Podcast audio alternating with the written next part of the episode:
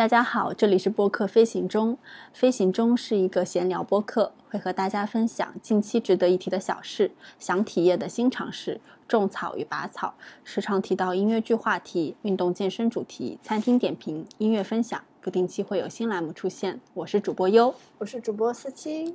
好，思七来分享一下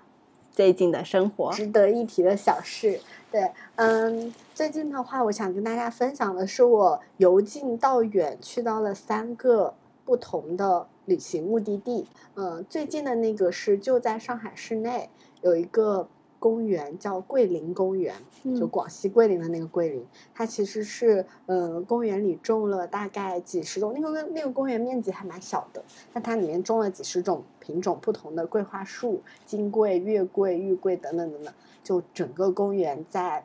九十月份的时候，呃，就下了地铁站，远远的在离还还距离还比较远的时候，就能闻到。嗯，很清爽的桂花香，然后慢慢漫步其中，或者是嗯，可能带一个那种野餐垫呀，然后去公园坐一下，我觉得是很放松舒服的。然后地铁就能到，它其实就离那个。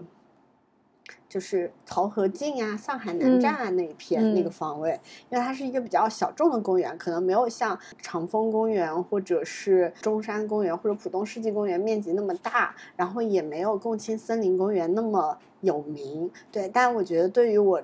一个喜欢桂花的人来说，或者说呃喜欢在秋天出去漫步的散步的人来说，我觉得是一个很好的选择。然后距离第二的是，呃，我在国庆节的时候去爬了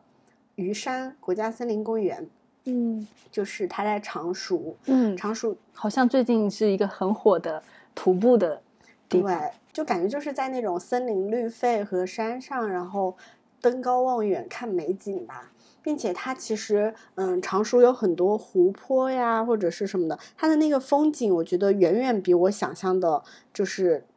超乎想象的好，就比如说这个，就是这个是在虞山上看远处的风景，嗯嗯，很好，就很有那种在挑挑一个有有那种世外桃源，或者是大家就感觉那种富饶的鱼米之乡，然后一望无际。我看你这个照片就觉得很暖和。对吧？对，因为最近就很冷，然后这个时候就感觉气温有二十多度的样子。对的，十十月四号左右，哦，十，这是我是十月份去的，然后整个它这是它的那个路线图，它新手友好吗？很友好，因为它建设的很完善，就是它有嗯，就是完整的那个上山的步道。因为我们后来走的那半段，就到山顶的那半段，其实它是有那个车道的，应该是也可以开车上去。但是我是选择先走的那种比较小众一点的，就是那种徒步软件上的路线，因为可以看到一些嗯小的瀑布啊什么的，而且因为是中午大概下午的时候去爬的吧，就。太阳还是比较晒的那个时候，然后走在树林里就会比较阴凉。然后后来到后半段就走在那个马路旁边的那个人行步道上，旁边还有什么果树什么的，就看到了刚才那个风景，觉得很好玩。嗯，就走比较轻松休闲的路线的话，选那种比较短一点，可能两个小时也能走下来，两个多小时。嗯。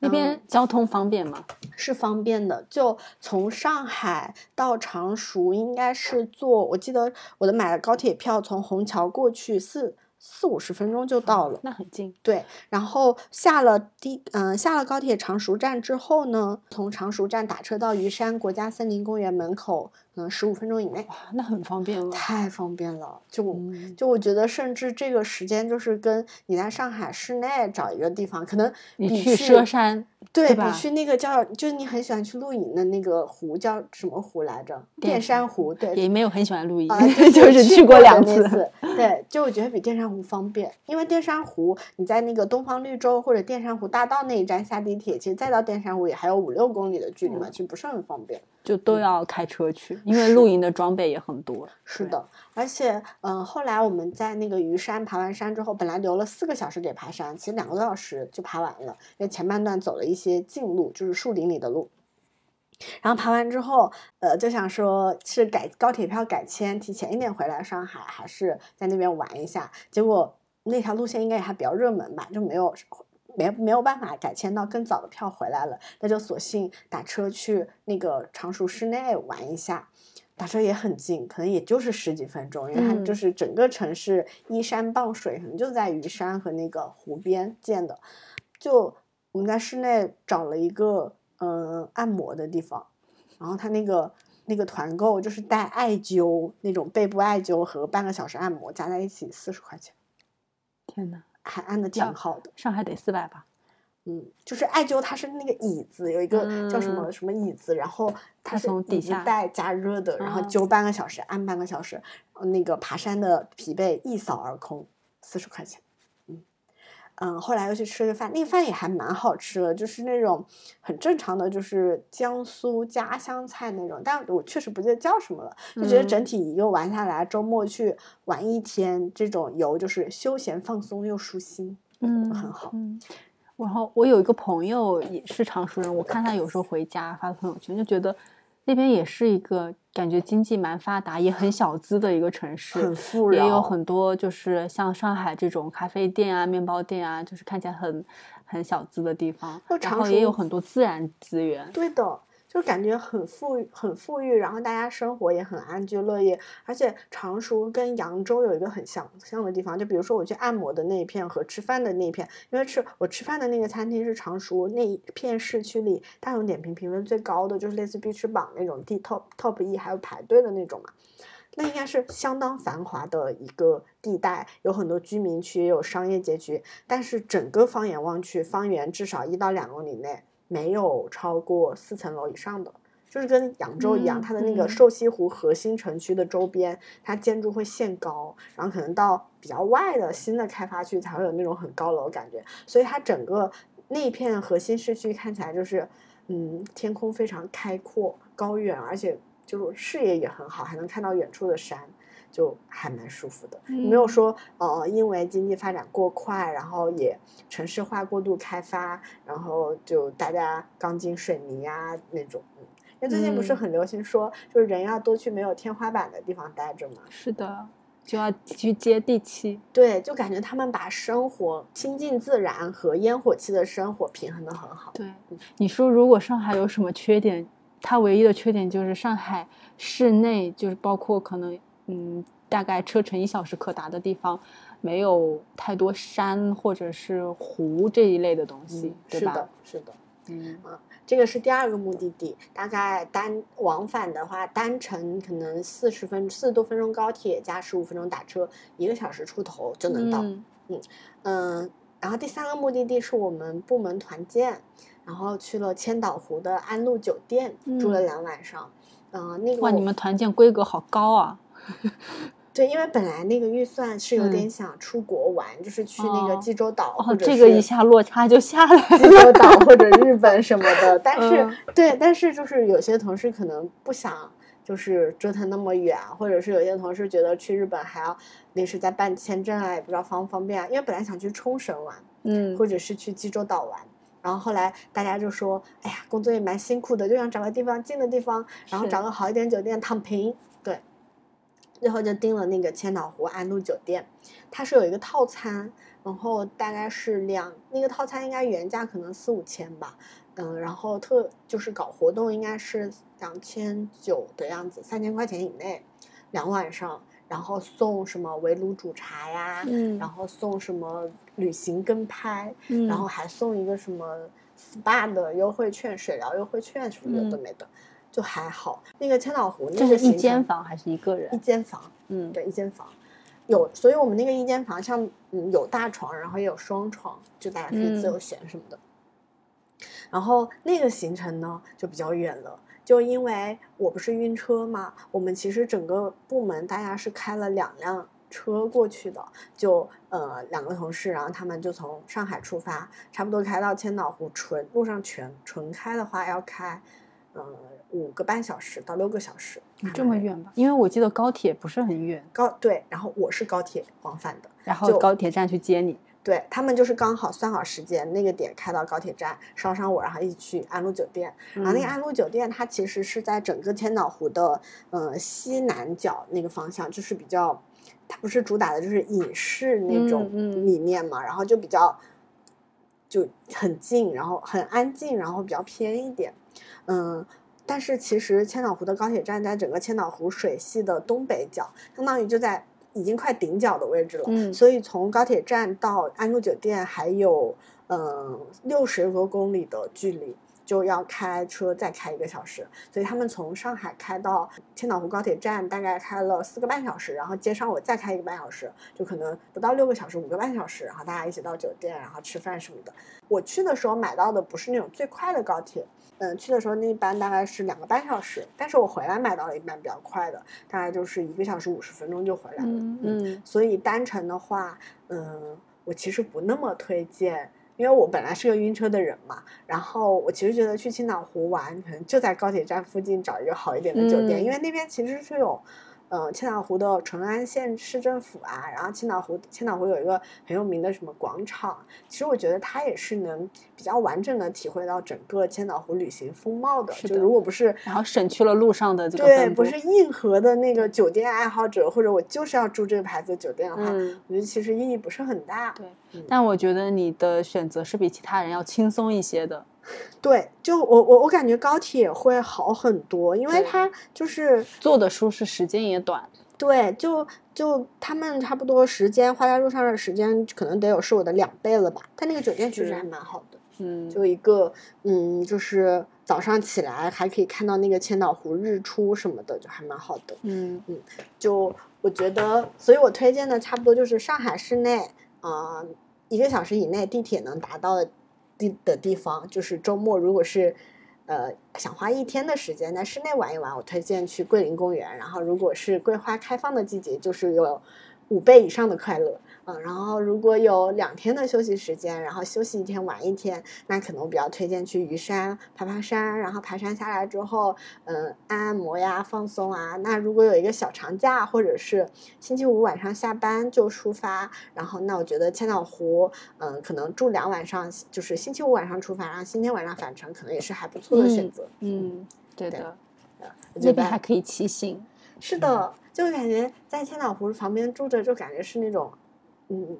就是已经在做 SPA 了。嗯嗯，就对皮肤非常友好，而且我们最后那段其实从安陆酒店开到，还是需要我同事捎我到千岛湖站，然后我再坐高铁回来嘛。那个开回来的那一个小时里，大概就是在星期天的下午三四点吧，那个时候刚好是千岛湖漫山遍野的那个。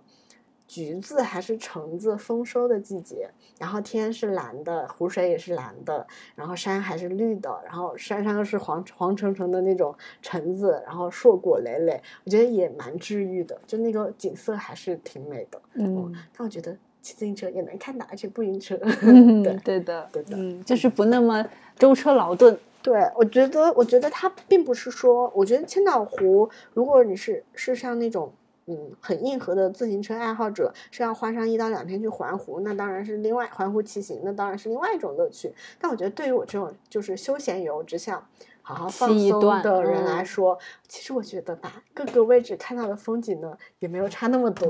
对对对，骑车只是吹吹风。，yes，对对，其实应该离高铁站比较近的也有挺多酒店的，也有很多很好的洲。际呀嗯之类的。对，嗯是的，yes。然后这个就是我值得分享的小事，我就深刻体会到了你的那一句对于江浙江浙嗯很多地方来说，嗯养猪不如养上海人。我跟你说，因为我最近在计划去宁波或者是台州，嗯当然其实本来上个星期准备出行的，然后一些因为我朋友一些缘故没有出行，但是我们就发现一件事，就是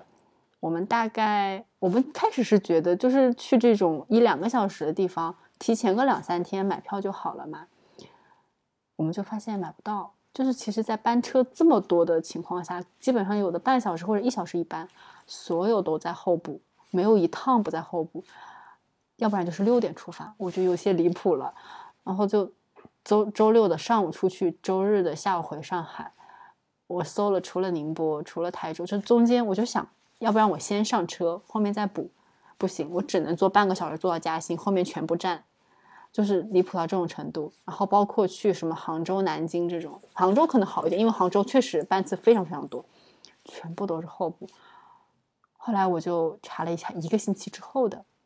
也有不少开始候补了。就是嗯，魔都人民，上海就是在周末的时候有这么不想留在上海吗？对，真的是可能真的是因为上海没山吧。嗯，而且就是上海人，也不是上海人，就是在上海打工的人们，他太需要一些大自然的东西啊，但是上海给不到。嗯，是的。上海比较多的还是城市风貌，对的，嗯，然后没山就意味着可能也没有瀑布，可能也没有溪流，可能也没有什么什么等等的，因为这些原始的，就是自然风光很都是结合在一起的嘛。那大家不是都是什么去那个什么温州百丈记，然后天台山瀑布，什么丽水？我在做攻略的时候，那个是人工的，对他下午四点会下班，他会下班，他不放水 了，太搞笑了。对，那是人工的，没关系。哦，嗯，好呀，这就是我值得分享的小事。我觉得以上三个目的地大家可以按需来，我觉得都没有踩雷。嗯，好呀，我也希望我的宁波或者泰州行能尽快呃成型。嗯嗯嗯，去那边吃好吃的。嗯。好，然后呃，在我分享我的开心的事情之前，我就想说，就是你不是提到了旅行吗？就其实我最近有在九月份旅过一次行，但其实我不准备打拿来说的，就是因为它就是一场无意义的旅行，就是那种不会让你有很多感悟啊或者什么，它就是纯放松。我记得当时有一个悬崖咖啡馆，然后我就。坐在那个懒人沙发，靠在那儿。其实身那个天气没有特别好，就是太阳只有小小的太阳，但温度又不是很高，可能二十八九度。就是靠在那里，然后听着海浪，然后我觉得之后肯定会有很多个呃工作的时候会想起这个瞬间。嗯，对，就是一个很放松的旅行。嗯，然后另外嗯。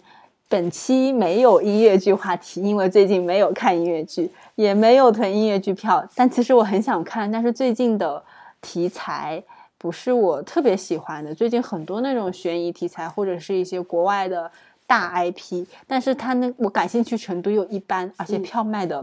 惊人的贵，所以我也不想为了看音乐剧而看，还是等待就是有好看的。等我再买，然后再去看。但是有一部值得期待的，这部剧叫《Dear Evan Hansen》，嗯，中文名是叫《致艾文汉森》。我之前是在 B 站上看过一个高护版的现场版，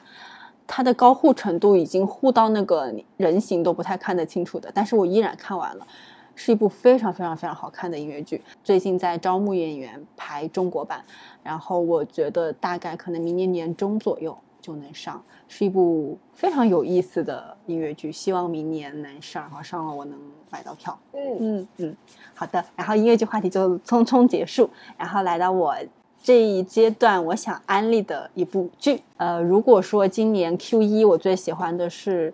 呃去有风的地方，嗯，然后 Q 二我最喜欢的是重启人生，嗯，然后 Q 三我最喜欢的是装腔启示录。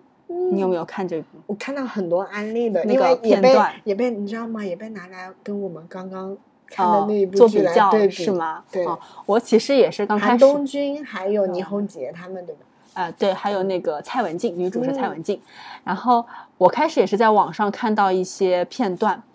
然后这个名字呢和那些被节选出来的片段，就让我对这部剧其实开始有一些误解。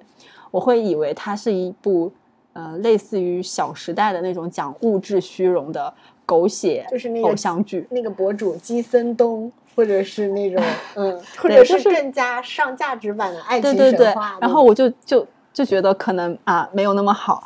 然后后来就是可能刷到了更多的片段，我就想说，要不然去看看。然后这部剧的设定是男主是一个投行男，女主是一个呃女律师，就。更容易带入我们那些有些刻板印象在里面，因为我之前的学校就是金融这方面非常强，然后身边有非常多从事金融行业的男生和女生，就是我太知道，嗯，他们大概是一个什么样子的画像啊。然后，但是这一部剧里面刚刚开始看的时候，你确实能看到一种就是我们从字面意义上理解到的那种装腔，就是一些表面的虚荣，比如说我很懂一些。啊装懂一些高档的酒，然后我比拼一些什么爱马仕啊等等这些东西。它当然有这一层的装的含义在里面。当然我我会觉得，嗯，它还有其他含义的装，就比如说。就其实世界都是个草台班子，嗯，其实不管是女主也好，女主的老板也好，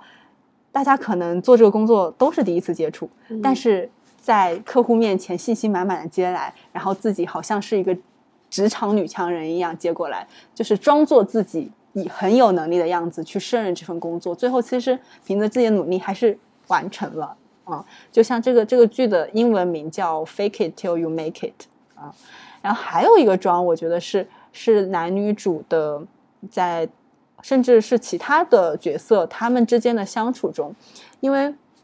其实这部剧它讲了职场，讲了爱情，讲了人际交往，讲了很多人他在不同的人生阶段、不同的家庭社会关系中，他的各种各样的一些处境吧。所以我们在人际交往的过程中，其实经常会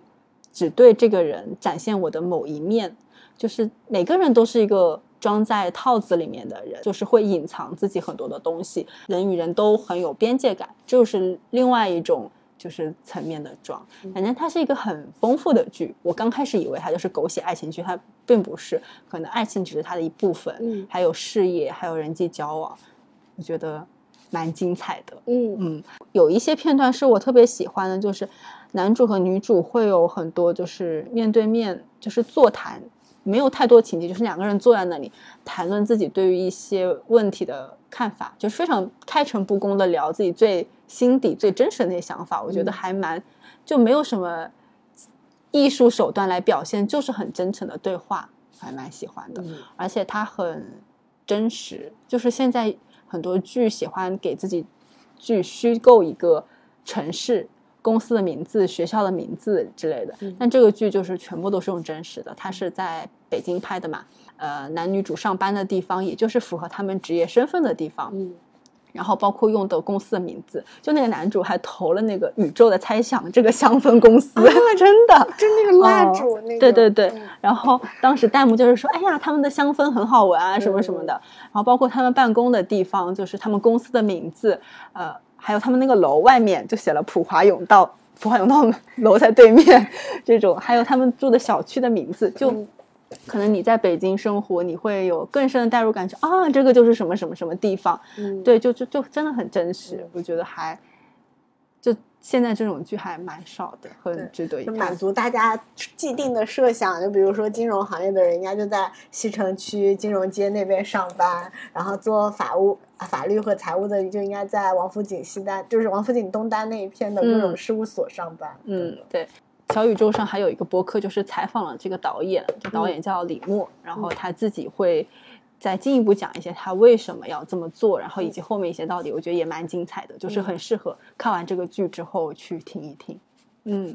还有这部剧的呃音乐特别的精彩，就是作词、作曲、演唱非常优秀，就很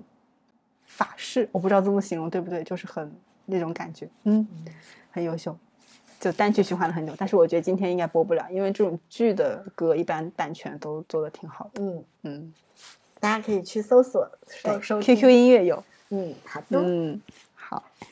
好呀。好，那你分享，那你就直接接着分享那个，嗯，种草和拔草。嗯，不，之前还有一个，嗯，就是我最近去看了一个展。啊，我其实是不是一个经常看展的人？嗯，就是上海有很多艺术类的展，但是我这次看的是一个城市规划系列的展。嗯，就是之前我在讲城市的那一期，不是讲过有一个叫“上海空间艺术季”的公众号嘛？嗯，然后他今年做的活动就是是叫“共夕”为主题，夕就是那个七夕的夕。然后他他讲的是什么呢？就是他这个展的地点啊。在西岸，但西岸的一片地区，它有好几个展馆，其中主展馆是叫白猫展览馆。白猫就是那个洗洁精、洗衣粉的那个白猫，就原来是这个工厂，然后现在就是改造，就甚至没有改造，只是搬空了，作为一个场地做展览。嗯，然后这个展览它的主要的内容就是讲啊，在像上海这样一个呃高密度的一个城市里面，人和自然是。怎么样的和谐共生，这个城市未来应该是一个什么样子的？就包括，嗯，人与不同的生命形式，像动物、植物是怎么共生？他找了很多，嗯，不同的国家，还有不同的学校，像同济大学这种，他们做的一些项目，包括，嗯，跟南京红山动物园，还有一些国际上的项目，就去展现，就是我们未来所有的可能性。比如说，有很有意思的。叫防撞鸟项目，就比如说现在的嗯高楼大厦都是玻璃，但是那些鸟没法识别，很多鸟就是撞上去就以为是没有东西，撞上去就死掉了。然后是怎么样让这些鸟就是不会撞上去？就是很小很小的很小的一个点，都是我们与自然相处的一些。然后这个是展览的一层，然后另外一层是在讲。嗯，就是上海的未来几十年的一些规划，包括现在已经落地的一些规划，像它西岸是怎么规划的，包括它甚至跟能源基金会有一些合作，就包括我在建设或者是这个场地建设好之后的一些功能上的给人们带来的一些，反正就是。你可以看到这些东西是真真实实发生在自己身边，并且未来肯定会让我们与自然相处的更好的，就很有意思。就其实展办的很简单，它绝对不是那种你去那儿你可以拍很美照片的，没有，它就是个很简陋的工厂。然后它只是把这些故事讲给你听了，而且它的动线设计的特别好。就比如说你逛完整个，你不大会有重复的路线，或者是。你进入一个故事的时候，你就是从开头，然后你看到结尾，很可能有的时候你要从下面钻过去，或者怎么，你你要站在哪个特定的角度，它都帮你设计好了。比如说你要钻到哪个地方去的时候，它会在另外一面给你设置一个正好坐下来看到那个字的大小就是刚刚好的一个位置，或者是你有的时候你需要。坐在某一个东西的正对面，它一定会有一个让你坐着的地方，因为整个展看下来应该要两个多小时。虽然地方不大，但是你要认认真真看的话，真要蛮久的。所以它都设置了可以让你舒适的并且流畅的，每个人都能跟着这个节奏去看完。我觉得是一个非常优秀的展，并且不需要预约，不需要钱，人也不是特别多，真的办的特别好。不过它应该在十一月呃二十号左右就结束了，嗯，所以。嗯，但是上海空间艺术季这个公众号可以持续关注，它不断的会有新的东西。比如说，就像我家附近某一个街道，它改造了那些菜场，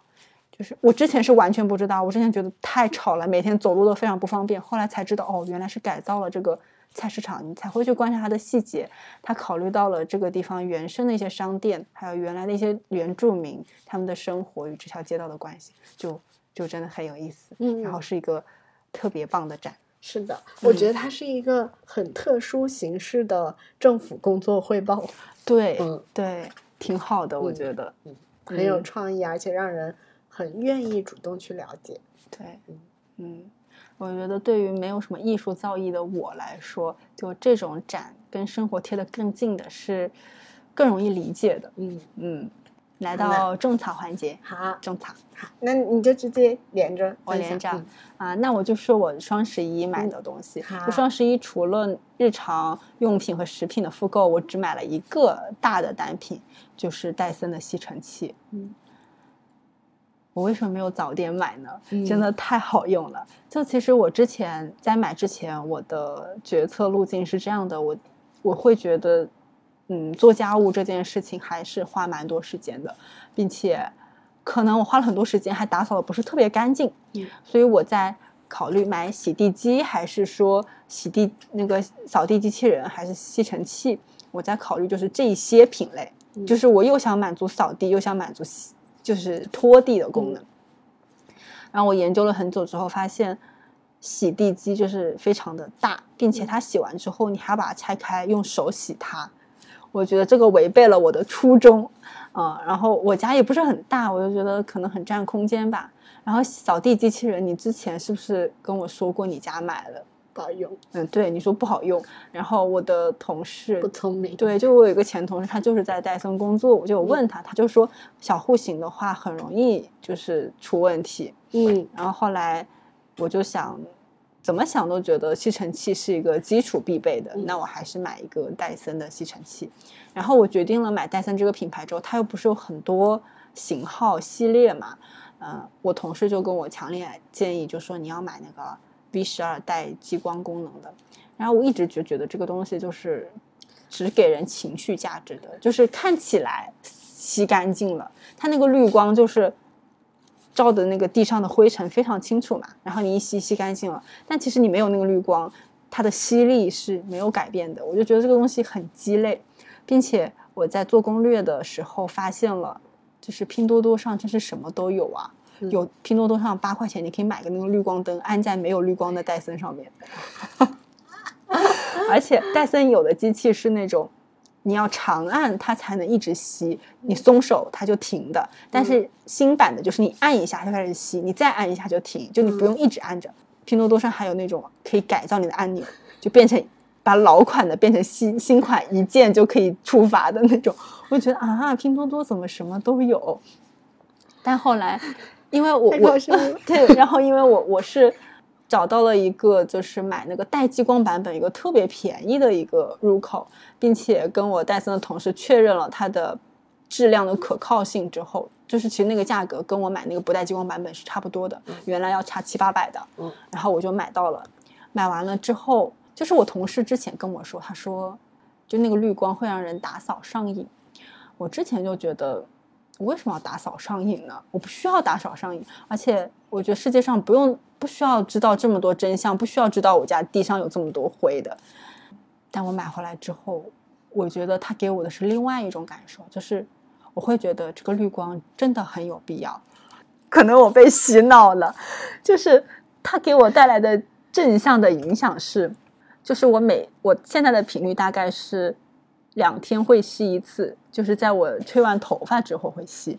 当然，我之前没有这吸尘器的时候，那头发可能就在那儿了。我可能一周打扫个一两次再弄。这样的话，其实家里就会有一点点脏。嗯。但是有了这个吸尘器之后，与其说是打扫上瘾，不如说是干净上瘾。我跟你说是脱发上瘾。真的就是你，当你把家里一直都弄得特别干净之后，地上很干净。你甚至会想让桌子也很干净，让厨房、厕所都很干净。因为我本来不是一个那种我用了什么东西我就习惯归原位的，但我现在就是我哪儿都要搞得特别干净。这种正向的循环让我觉得心情很好，嗯，然后我就觉得特别满意，而且它的功能性、细节方面也设计的特别好，包括我之前。并不愿意为升级款买单的一些点，比如说升级款它是有一个自动调节吸力，嗯，就是老款可能就是低、中、强嘛，嗯然后你自己看情况选。但是你其实自己有时候判断不好你要用什么样子的吸力。嗯，那个智能吸力有一个优点就在于你吸地的时候，到某一个地方它突然声音就变大就变强了，然后过一会儿又变小了，你就知道这个地方之前很脏，但现在吸干净了。嗯，啊，我就觉得这个。就包括你可以吸那个沙发底下的时候，其实你并没有看很清楚，嗯，但是你听声音，你就能知道吸没吸干净，啊，我就觉得特别好，嗯，是一个非常值得入手的家居单品，就是解放生产力，每天都让家里很干净，很厉害，嗯。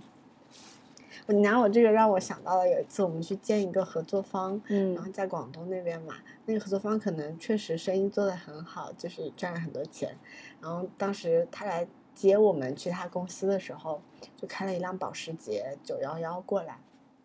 然后我就坐在他副驾，他说你把安全带系好，他说这个是我新买的跑车，我会带就是带你们感受一下，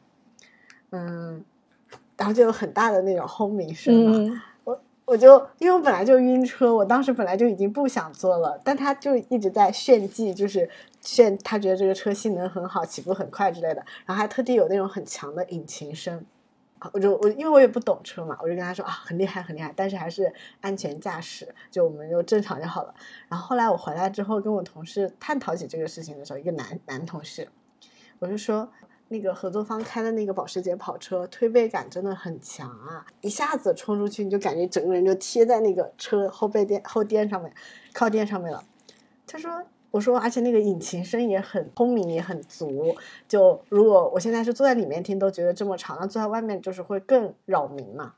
然后男同事跟我说：“他说，你知道吗？那个那个合作方他的那个保时捷跑车是个纯电。”是个电车。我说啊，我说电车也会有轰鸣引擎声吗？他那个他选配的音箱是放出来的，我 笑了两天。他那原来他那个时候是按那个声音，然后跟我说：“你听听我这声。”我以为是他说他的那个驾驶技巧，我觉得对那个行人特别友好，就不扰民，没人的地方放。对，因为纯电，它是电电动，它没有那个引擎轰鸣啊，是放的，是配的，它配了一个特别好的音响，然后放的特别就是立体声、环绕声，很炸裂，然后很大声。我我先是沉默了一会儿，然后你也觉得很炸裂，就很好，因为你刚才跟我说那个那个吸尘器会自动变强变弱，然后吸的时候声音会变得特别大，就让你觉得那个特别脏。我觉得，我觉得人的那个除了视觉、听听视觉、嗅觉这种更直观之外，听觉真的至关重要。嗯，他那个声音一放，就让我觉得那一定是引擎发出来的声音，没想到是录的，太好笑 了，特别好笑。嗯。就如果他觉得这个录的声音能满足他，我觉得也挺好的。嗯，因为我觉得真正的可能爱车的人，他应该会很在意这个声音是假的吧？真的吗？我我因为我不懂，就是我只是觉得他看起来意思可能是确实电车又比较节能嘛。因为你跑车开跑车，如果真的是油车的话，可能一脚油门下去就很多钱，对，很费油。电车就随便开，但是又很想要那个嗯那种。配套的声音，好吧，我觉得现在就只能说，大家在挖掘，嗯，用户的消费心理上真的做足了功夫。对的，就完全不会一切真的只是从能用或者好用出发。对的，一定要就是全方位的考虑到用户的需求。因为我之前跟你提到戴森这个绿光，就是在你说到你们家那个吸尘器脱了，你说地上都是干的，像没有拖一样。嗯，所以我觉得他就没有考虑好那种。我们就拖完地，地至少得有一会儿。那是一个喷水器，你也得往上喷一点的，对吧？可恶，就没有加水，那就不叫拖，那叫干，那叫扫，干搓，干搓，搓泥出来了。对，是的，是的。然后我那我来分享我的种草和拔草，因为我今年搬到上海，某种程度上其实也算就是呃，算是第一次感受上海过冬嘛。因为我之前一次有一年在上海住的。就是之前在上海工作的那一年，其实没有特别完整体验整个冬天，或者说那一年冬天可能也没有很冷。但是我今年就想，啊，我要在上海过冬了，然后以后可能也要，也许以后也会很长期的在这里生活，那我要更好的适应上海这个季节，所以我就接纳同事的建议，因为我同事有一个同事，他一直很用很认真的安利我，他说提高在上海的生活幸福指数，那个除湿机至关重要。他说我很建议就是除湿机，因为到那个你把湿通房间里的湿度控制在一个嗯你个人比较舒适的区间，比如说二十到三十、三十到四十之类的，然后其实你整个人就是器官的感受或者是皮肤的感受都会好很多。他说我不仅在家里一直开着除湿机，嗯，如果在上海的梅雨季节，他甚至就是办公室他也想配一台之类的。然后我就觉得，因为我听他安利过很多次，我觉得这个东西肯定不是我的刚需。然后最后我就是为这次上海过冬，其实买了三样东西。第一样就是我同事安利的除湿机，我也买了。然后第二样就是我买了一个电热毯。然后第三样是我买了一台烘干机。然后觉得这三样东西的安利排序就是，如果如果这个安利排序第一名是五颗星的话，我觉得烘干机可能有八颗星。对，非常好，就是在梅雨季节，你能拿到烘的，就是干干的，然后热乎乎的四件套，然后铺在床上睡觉的时候，我觉得那个幸福指数是很高很高很高的。然后第二的是电热毯，因为我以前在老家就是武汉嘛，冬天不是也很湿冷嘛，其实以前我奶奶、爷爷奶奶家就有电热毯，我就睡过。但是那个时候我奶奶他们因为是一张大床，就是那种一米八的床，很宽，然后他买的电热毯也是那种很大的型号。我觉得睡在上面就是辗转难眠，嗯，很热，而且就很容易口干舌燥，然后早上起来就觉得上火，对，就是觉得啊我要流鼻血了那种。然后我这一次在想，嗯，我觉得我在上海是需要一张电热毯的，但是呢，嗯，就是那之前那个体验感因为我没有那么好，我觉得应该控制一下变量，买一张不不同规格的，就买了一张一张单人尺寸的电热毯，我觉得巨好用，你知道我怎么用吗？因为我发现我每天晚上在上海就是睡不热的根源，其实在于我的脚只要是冷的，你垫在下半张床，对，就是这是这是过来，对，这是一张床，然后电热毯单人不是本来是这样的嘛，然后我这样睡了几天，我发现它的整个效果跟双人没有任何区别，因为我的胸口和背还是热的，所以导致我整个呼吸道就会很燥，然后还是会觉得就是想流鼻血呀、或者是很干什么的，并并且在这种情况下，它其实没有。我觉得就下半身反正正常吧，没有觉得特别热。然后后来我就直接把电热毯放在床的就这个这个底下，就不管我晚上怎么睡，滚来滚去，我的脚永远是热的。只要脚是热的，我身上就一直是热的，而且不用担心上火。呃，开一晚上超爽。因为人的上半身很难变冷，嗯，因为主要的器官就是五脏冰六腑都在上，对，而且而且我是真的觉得，就是呼吸道靠近呼吸道的地方，你不能让它湿度很低。对头，而且你你一直都是露在外面，其实都 OK 的，对吧？对其实不太需要。对，我觉得就是脖子和胸背这一块一定就是最好不要用到电热毯。嗯，所以我当时就试了一下，把它铺在床的底部，然后就这样的话，我被子不管怎么翻来翻去，就脚就一直是热的，而且脚一直可以伸直，因为冷的话脚就会缩着，对吧？就超好。嗯，而且一旦解锁了横着用单人电热毯这个用法，单人变双人可以。对，可以，就是可以两个人都能有，而且比如说像女孩子生理期不舒服的时候，就把它横着放在腰腹这一块 当恒温暖宝宝用。嗯，对，就我觉得单人尺规格的电热毯灵活性就是可适用范围比双人要大得多得多，双人就是怎么办都没有办法嗯调整。我觉得那个双人电热毯差不多能给到四点五颗星吧，嗯啊，然后呃，除湿机我觉得四颗星，因为首先我觉得我我的皮肤本来就不是一个对外界湿度和那个那么敏感的人，我觉得如果我在家开除湿机的话，它其实呃，比如说它明显的把室内的湿度降低之后，它的那个效果其实是没有办法覆盖到我的床上被子四件套，我还是会觉得被子有种湿湿的感觉，嗯就是很压着不舒服。但是我觉得电热毯和烘干机是能完全解决嗯晚上睡觉觉得被子比较保暖效果比较有限啊，或者是有点湿湿哒哒的呀。像我就直接把那个床单和被套两个拆下来洗一下，丢到烘干机。烘大概四五个小时，它就很干了。然后晚上睡觉前还可以睡热乎的，然后直接无缝嗯衔接电热毯，就特别幸福。嗯那我觉得除湿机可能对于我的呼吸道和皮肤来说，我没有感受到那么那么明显的作用，但我觉得它在呃，比如说我的所有衣服不走烘干机这个流程，就是它直接是湿哒哒的或者怎么样的话，那个时候可能屋子里面太湿了，还是会难受，开除湿机就会好一点。所以我就决定之后那个除湿机，要不我就把它带到公司去用。我觉得除湿机可能在我这里就三颗星到四颗星我觉得除湿机可能就是在上海梅雨季节会用，但其实冬天我之前甚至会开加湿器的。对，因为冬，而且冬天有一个很苦恼的点在于，我想了很久除湿机要什么时候开。就比如说，我如果白天出去上班的时候，家里开一天除湿机，OK，它把那个湿度控制下来了。但是我晚上睡觉在房间里，我不可能不开窗吧，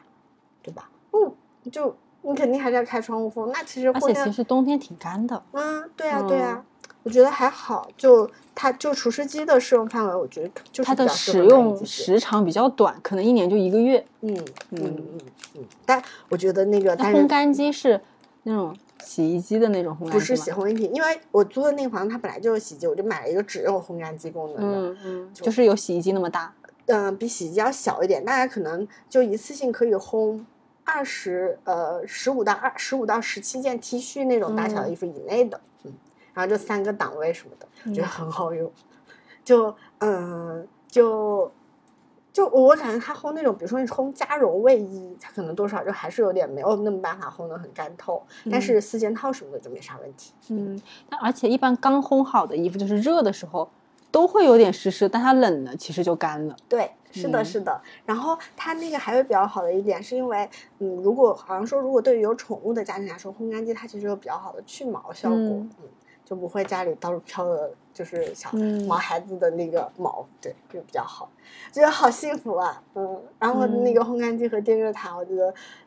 就是那种，比如说我去寒冷的地方旅游，就你那个。你你如果去哈尔滨玩冰雪大世界的话，可以把电热毯给你带去，我披着，有没有那种充电宝可以充电热毯的？就裹着，对，很快乐。嗯，我就我就觉得种草和拔草就是在上海过冬的核心情况下，就是我觉得温度和湿度是应该一起被考虑解决的问题。嗯，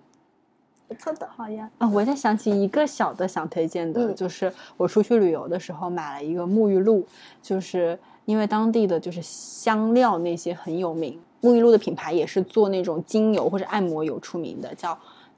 我不知道我念的对不对啊，叫 Panpuri。嗯然后它的那一瓶沐浴露其实不便宜的啊、大概折合人民币要我在机场买都要一百多块钱，在如果在天猫上买可能要两百多块钱，但是它是真的太好闻了。我之前觉得沐浴露嘛，就洗干净不干就可以了，然后但是它就是我每天洗完之后，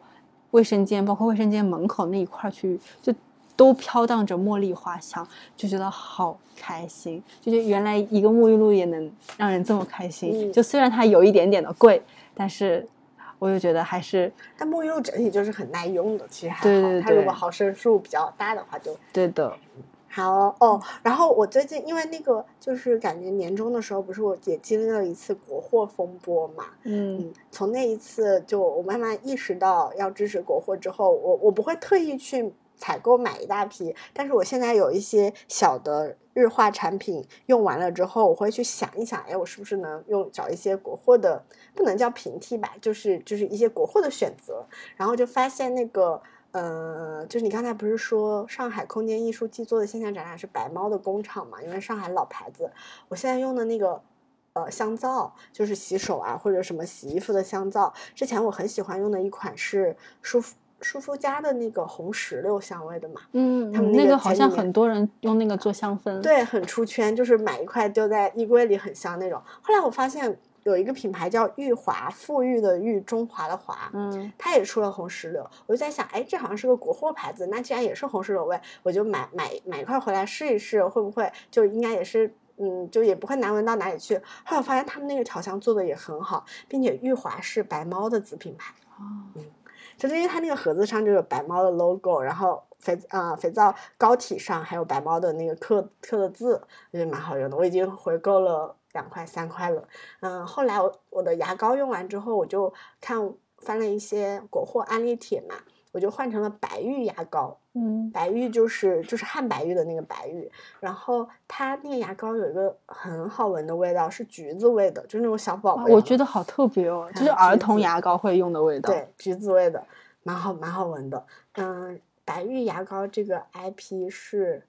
嗯美加净旗下，美加净日化集团出的。嗯，我觉得还挺好的，就慢慢的把自己一些什么牙膏啊、香皂啊这些小的现在这种人越来越多，外企打工人每天觉得好困难。就是现在，因为今年最火的就是国货出海啊，对吧？然后所有的外资都要退出中国。嗯，是的，因为我记得之前像那个，因为红石榴这个味道在香皂里非常少见嘛，嗯像舒肤佳他们那个红石榴肥我我香皂，我记得我之前买过，在他们旗舰店买过三块吧，三块差不多要五块五十块钱。嗯，这么贵的？嗯，我以为舒肤佳是几块钱。没有，那个红石榴好像还蛮贵的，不知道我应该没记错吧？可能是刚出来那个时候就很贵。然后后来我买那个白猫旗下的那个玉华香皂，它是买两块送一块，然后三块二二十块钱以内吧，十五块钱。嗯，然后白玉牙膏可能就美加净的那个可能就十块钱以内，我觉得也超大炸超大罐，然后也很好用，香味我也喜欢。我觉得我没有受到任何的牺牲或者损失或者迁就，就是国货也给了我很好的选择，嗯，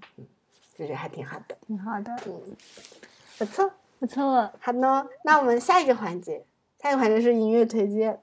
没有音乐推荐，而推且我们荐大家去听《装腔启示录》的 OST。对先去看看完了再听，嗯就是它每一首歌都出现的很恰到好处。嗯嗯很法式。不知道是不是应该用法，就很慵懒，嗯，嗯，很符合这个剧的腔调。好看看。嗯，我觉得女二长得特别好看，女二是谁演的？包尚恩，一个年纪很小的，可能二十一二岁的。我因为我最近一直被推荐这个剧，是因为我很多喜，就是我关注的影视剧 UP 主都说这个剧其实弘扬的三观价值观很正，嗯，就是他所说的那种女生要靠自己，是真的在靠自己。嗯，嗯，这也放了很多片段什么的。但他给的这个男主设定很，就是挡掉了一一批人，就觉得大家会有刻板印象，哎呀，怎么又是投行男这种？因为影视剧中真的很经常出现这种投行男。嗯，可能因为这样工作的人，可能在现实生活中大家接触机会比较少吧，他们可能工作强度也比较大。对于那种生活中接触机会不多的，大家可能那种好奇心更重一些。你说他要是他要是写的那个，因为我觉得真的大家应该不会很好奇互联网男员工 那个，我觉得可能还是比那个我上大学的时候跟我室友讨论 为什么没有人拍会计啊，我室友说拍出来没有人看的。也不是，因为我觉得会计工作中的一些难点也不太能被影视化，就是那种做假账，类似就是背锅呀什么的很惨。然后到了月底算账，然后疯狂加班，呃，哪有时间约会啊？是的，好的，那我们今天就到这，对吧？我们的尝试没有完成，所以哦，我其实我完啊，你完成了，完成了哦。你说说，我们上次的尝试是。我们要去吃一家低分餐厅，低分餐厅，但它要尽量好吃。嗯，我真的找到了。嗯，这个餐厅是你知道武汉有一个叫亮亮蒸虾，嗯，很有名。就基本上你在武汉，不管你去门店排队，可能要两三个小时才能吃上，然后外卖也呃很要等很久，而且很贵。你基本上吃一顿虾可能得五六百块钱。嗯，亮亮蒸虾在上海开了第一家店。嗯然后，然后这家店评分很低，不是？我觉得上海人不爱这个口味。就首先可能龙虾，就他们更喜欢吃，呃，因为亮亮蒸虾是蒸蒸的嘛，就清淡的，呃，原味蒸出来，然后蘸那个蘸料，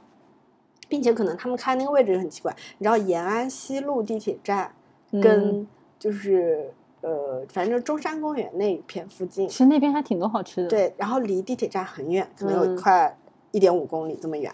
就第一次是因为我对象他发到发现这个上了团购券，然后你知道亮亮春虾出的团购券是多少带多少吗？二十带一百，蛮老板蛮下血本的。对，一次可以有两张，嗯，感觉就四十块钱够吃了吧？对。然后我们俩去吃的时候，他就跟我说这个好划算，反正二十几块钱，应该二十出头吧，带一百，我们俩就不到五十块钱，就。巨多吃的，而且他们那家店最好吃的，我觉得亮亮蒸虾蒸虾本身也就是还原了武汉的水平，因为它蒸的嘛，所以就要求虾质非常好，就虾肉要饱满干净不腥，而且怎么怎么样工艺处理的要好，虾线要怎么怎么，但是但是他那家店就是绝顶好吃的是他那个拌面。就是武汉的那种碱水面，然后用麻酱去拌，然后给了一些秘制的酱什么，就好吃到晕倒，就那种你吃了一碗还想再加两碗的那种。就是武汉还是太擅长做碳水了。Yes，然后这家店呢，嗯，我我对象就薅了两次这个优惠券之后，第三次我们还想去，就想留意，就国庆节前后那会儿嘛，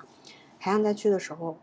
他可能就因为评分太低，或者是声音太差，就这种级别的，就二十带一百的优惠券都救不回这家店。我们第三次再去找的时候，发现找不到这家店了。嗯嗯，关门了已经。就是那个亮亮这家那么大几个招牌全部都没有了。然后我们就记得那个位置就是了。然后现在它是一家做羊肉锅的店，就是羊羊羊冬季的那种羊肉火锅。然后我们走进就说：“这不是亮亮蒸虾吗？”因为我认得那个餐厅的格局嘛。他说：“嗯，我我我们能是同一个老板，但是我们不做之前那个了。”然后说啊，为什么不做那么好吃？可能就是生意不好，然后评分也不好，然后那么优惠的那个呃羊薅羊毛优惠券都救不回来。他说，但是我说我说那个，那你们现在还卖真虾吗？他说也卖，但是菜单上可能已经不怎么放了。然后所有店里的招贴花都换成了羊肉火锅。嗯，然后我说那你们那个拌面还有吗？他说还有的。我说我还想吃两碗拌面，嗯，就很好吃，很好吃。我觉得上海人不喜欢这个口味，嗯。不符合，就像为什么粤菜在上海很很就是很多人吃，对，就是它跟上海的口味是有一些相似性的，对。但湖北菜跟上海菜是完全没有相似性。不，但我觉得或者再走一条路，就是很多川湘菜在上海也可以很受人喜欢，但它不一定受本地人喜欢，它可能说在上海是工作的外地人要做一些本地化的。对，就我觉得亮亮蒸虾，它如果做的就是那种香辣虾、香辣蟹，然后大油焖，可能也能受欢迎。但蒸虾这个路径，可能真的就是成不了。而且它它它所在的那条美食街，应该是延安西路，就中山公园片区很有名的一条美食街。周围跟它竞争的都是一些，就是那个呃高文琪的那个沪西老弄堂，就上海最有名的那个面。他可能没在小红书做推广，没找博主推。嗯，他在抖音做了，然后最后还是倒闭了。就很悲伤，有没有？嗯评分低，但是真的很好吃。然后我觉得他、我们的要求那些他全都满足，但他现在就已经 倒闭了。更换了，嗯，更换了。那我们这个尝试可能变成拯救拯救这一类的宝餐厅藏店铺，嗯 对，我还要继续去完成。嗯，好的因。为确实现实生活中那种三分三分，其实大众在上点评上海根本就没有两分多，在上海三分很少，在其嗯他那些不怎么运营大众点评的地方，三分还是很多的。嗯嗯，上海的我觉得一个平均分是四分。嗯，对吧那期待你那个去宁波或者台州旅游的时候挖掘一下。好，好好的，嗯，那我们今天录制就到这里，这里嗯好拜拜，拜拜。